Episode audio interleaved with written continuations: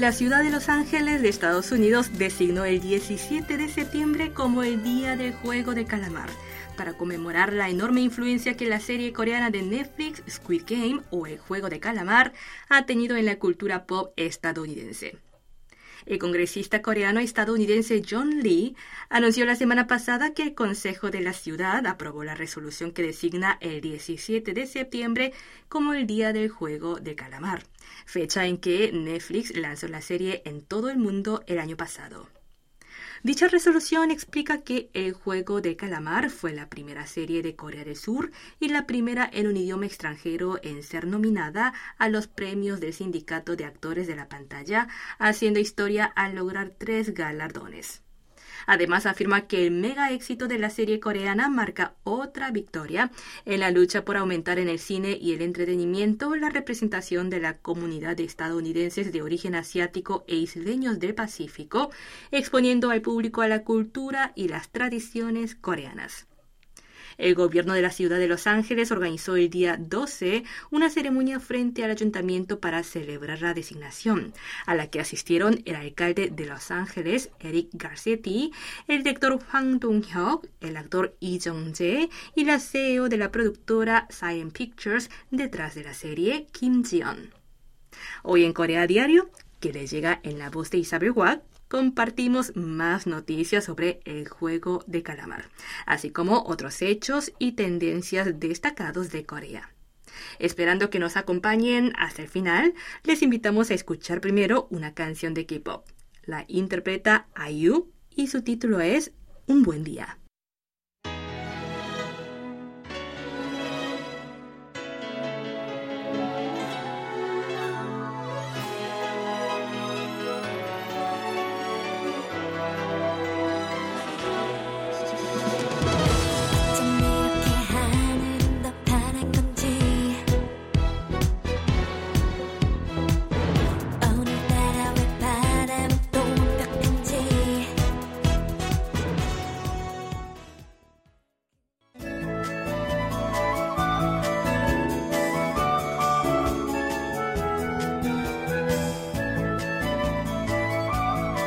Desde el lanzamiento oficial hace un año, el juego de calamar ha hecho historia en la industria del entretenimiento mundial, contribuyendo a que los contenidos coreanos aumenten su influencia en el escenario internacional. Escrita y dirigida por Hwang Dong-hyuk, la serie original de Netflix sorprendió una vez más al mundo al llevarse un total de seis títulos en los premios Emmy 2022, convirtiéndose en la primera producción de habla no inglesa en llevarse el más prestigioso galardón de la pequeña pantalla de Estados Unidos. Aunque no logró el premio a la mejor serie ante Succession de HBO, obtuvo dos de los premios principales, a Mejor Actor Principal y Mejor Dirección durante la 74 edición de los Emmy Awards ayer martes 13 hora coreana, a los que se suman los cuatro premios que logró en los Creative Arts Emmys la semana pasada. Hwang Dong-hyuk ganó el premio al mejor director con dicha serie, venciendo a otros nominados de esa categoría, tales como Jesse Armstrong por Succession, Dan Erickson por Severance, Ashley Lyle, Bart Nickerson y Jonathan Lisco por Yellow Jackets y Chris Mundy por Ozark. En tanto, Lee Jong-jae ganó el premio al mejor actor principal por su interpretación de Song Ki-hoon, personaje que con otros 455 jugadores se enfrenta a una serie de juegos infantiles mortales para convertirse en el único sobreviviente y ganar un premio de 45,6 mil millones de wones. Con este premio, Lee Jong-jae se convierte en el primer coreano, así como en el primer actor de nacionalidad asiática y en el primero no anglosajón premiado en dicha categoría, tras vencer a fuertes contrincantes como Jason Bateman por Ozark, Brian Cox, Jeremy Strong por Succession y Bob Odenkirk por Better Call Saul de AMC. Los premios Emmy, que convoca la Academia de Artes y Ciencias de Televisión, son uno de los cuatro premios de entretenimiento más importantes de Estados Unidos junto con los Grammy, Oscar y Tony pues reconocen la excelencia en las artes escénicas y el entretenimiento en televisión y contenido de transmisión.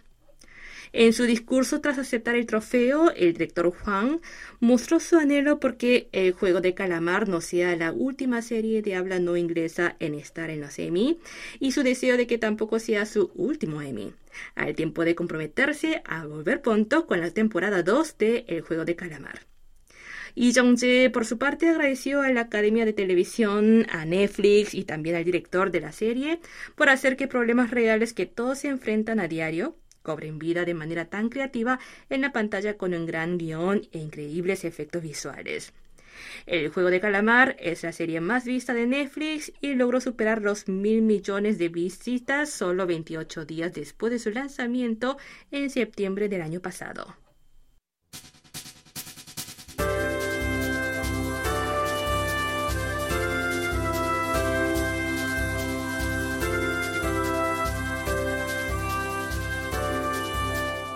12 terminó el largo periodo festivo de Chuseok, una de las festividades tradicionales más importantes de Corea.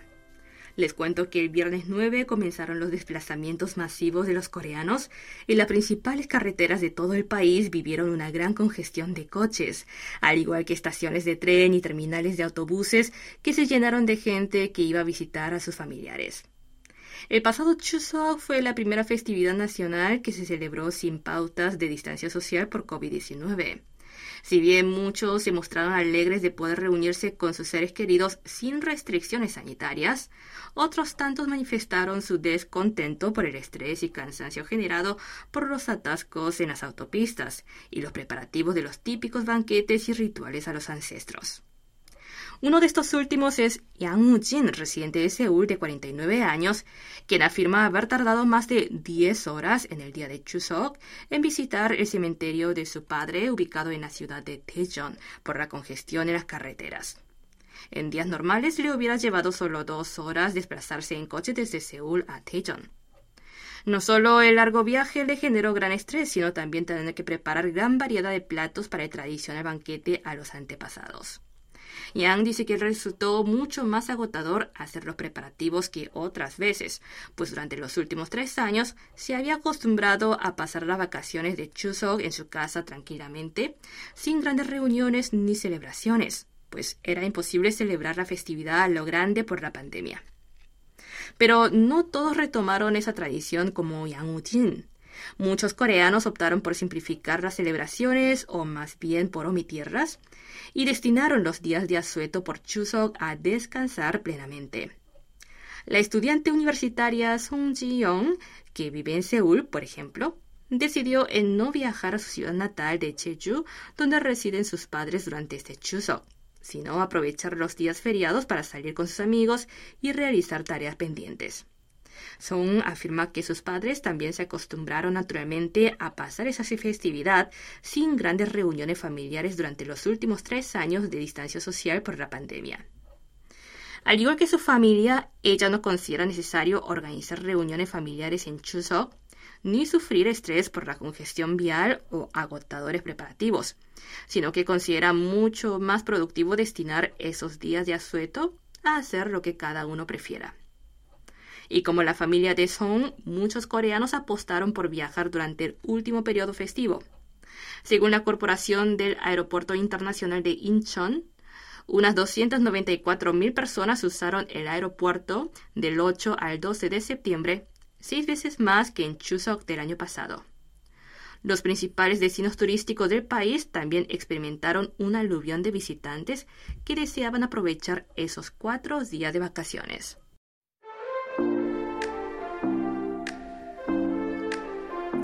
Y ahora nos vamos a una pausa musical con esta canción de Highlight. Su título es Daydream.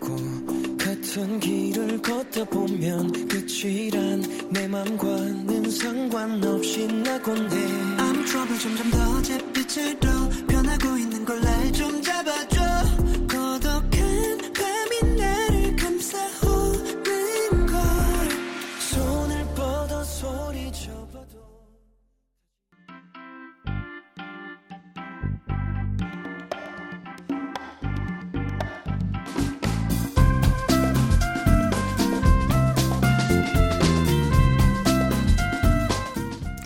Hola amigos, les saluda Una Nam de Tour por Seúl. ¿Están intrigados por conocer el destino del viaje imaginario que realizaremos hoy? Pues vamos a Kukiwon, cuartel general de Taekwondo del mundo. ¿Me siguen?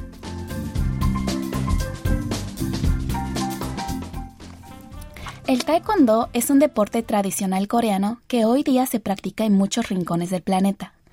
Es una de las artes marciales más conocidas del mundo que destaca por la variedad de sus técnicas de patada y rompimiento. Para los coreanos, el taekwondo, además de ser un deporte, es una disciplina de formación humana y cuenta con más de 10.000 gimnasios en todo el país, a los que acuden decenas de miles de personas, entre niños y adultos. Les cuento que el taekwondo se presentó al mundo como un deporte en exhibición en los Juegos Olímpicos de Verano de 1988 celebrado en Seúl. En dicho evento participaron casi 200 atletas de 34 países en todas las categorías de peso, demostrando que es un deporte universal. Gracias a ese éxito, en las Olimpiadas de Barcelona de 1992 volvió a incluirse como modalidad y finalmente, en los Juegos de Sydney de 2000, obtuvo el reconocimiento de categoría oficial convirtiéndose en deporte olímpico. La designación del taekwondo como disciplina olímpica y su consecuente aceptación internacional fue en gran parte gracias al esfuerzo de Kukiwon, entidad responsable de promover este arte marcial. Kukiwon es conocido como la sede central del Taekwondo mundial y la organización más relevante de este deporte.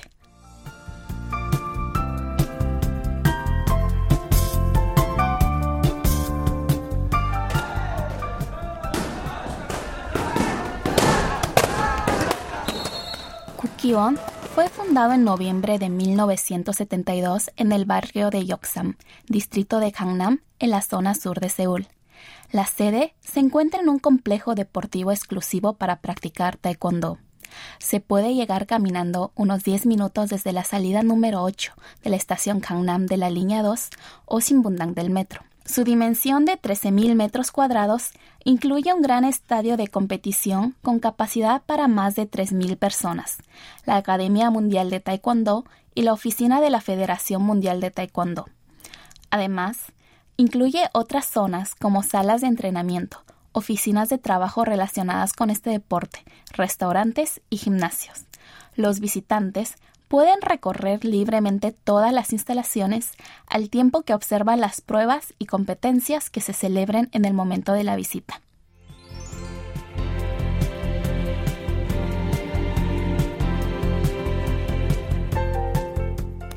Ahora explicaremos en detalle cuáles son las tareas clave de Kukiwon. Esta entidad es la única organización de este deporte que otorga los TAN, el nivel de cada deportista, que se clasifica según el color del cinturón, además de otras certificaciones y promociones oficiales.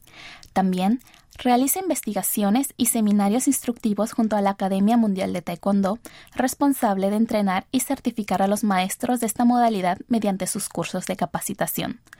Por tanto, a nadie sorprende que durante el año sea constantemente visitados por futuros maestros de taekwondo de distintas partes del mundo. Dicho esto, Kukiwon no es solo un atractivo lugar para turistas, sino para todos los aficionados y profesionales de este deporte.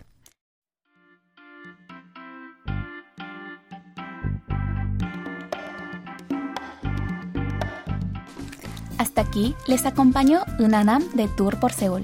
Mil gracias por su sintonía y hasta el próximo encuentro. Adiós.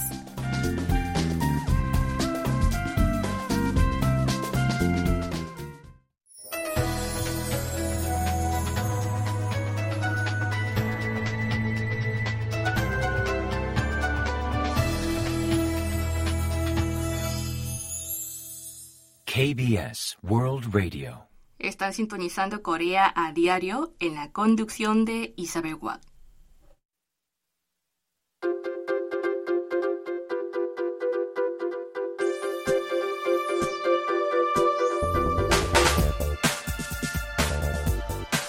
El concepto tradicional de familia ligado a lazos de sangre y matrimonio está cambiando en Corea del Sur. Según informó la Oficina Nacional de Estadística el día 10, el número de hogares no familiares formados por personas sin parentesco totalizó en 472.660 el año pasado, un aumento interanual de 11,6% y la mayor cifra desde que comenzaron a recopilar datos relacionados.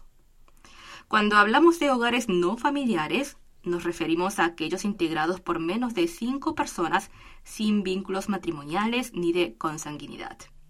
Pueden ser amigos que vivan juntos o parejas en concubinato sin matrimonio legal.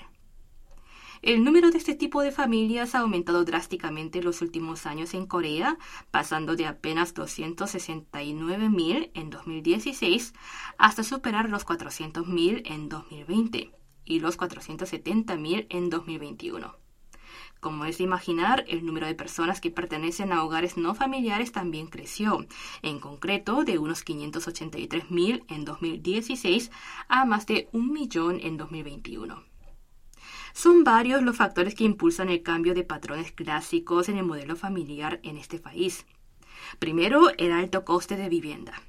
Muchas veces los jóvenes que se independizan de sus padres o las personas obligadas a separarse de su familia por empleo o estudio deciden compartir piso con otros para ahorrar gastos de alquiler.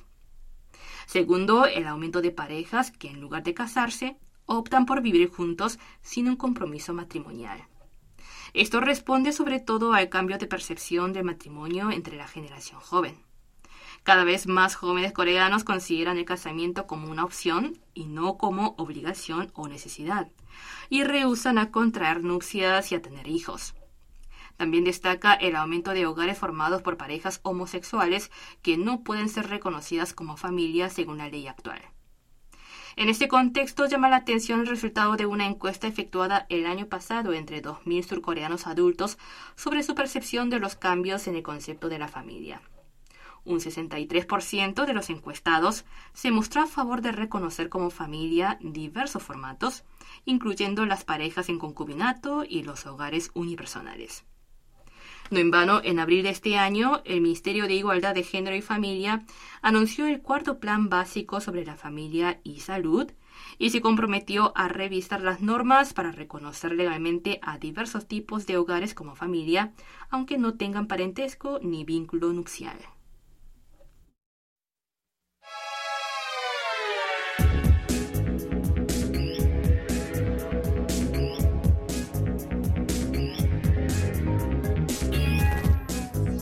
Atrás quedaron los días en que la comida coreana estaba representada solo por el bibimbap o el bulgogi.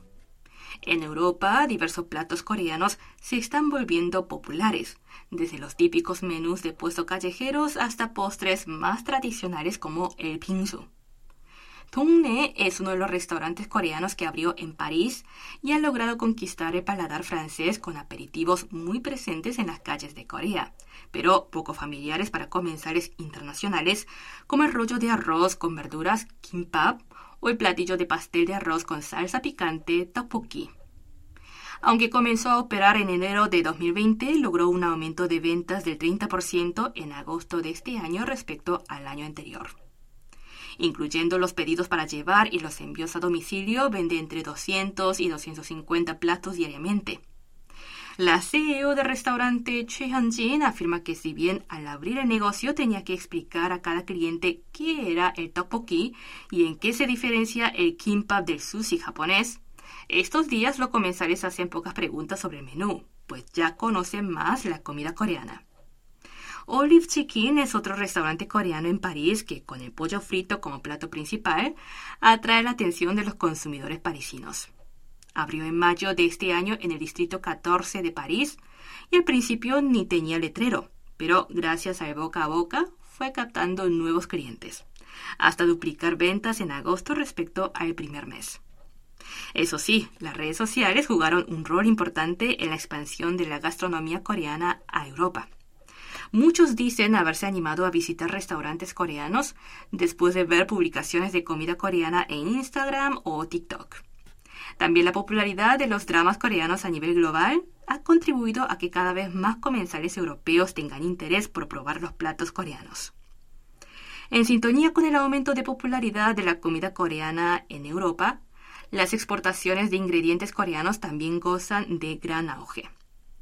Según la oficina en París de la Corporación de Comercio de Alimentos y Agropecuaria de Corea, los envíos a Europa de productos agroalimentarios surcoreanos aumentaron hasta 426,4 millones de dólares en la primera mitad de este año, con un incremento del 29% respecto al mismo periodo del año anterior.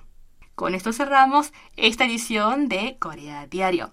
La última canción que les invito a escuchar es de un en off y se titula Chumcho. ¡Añéguesea!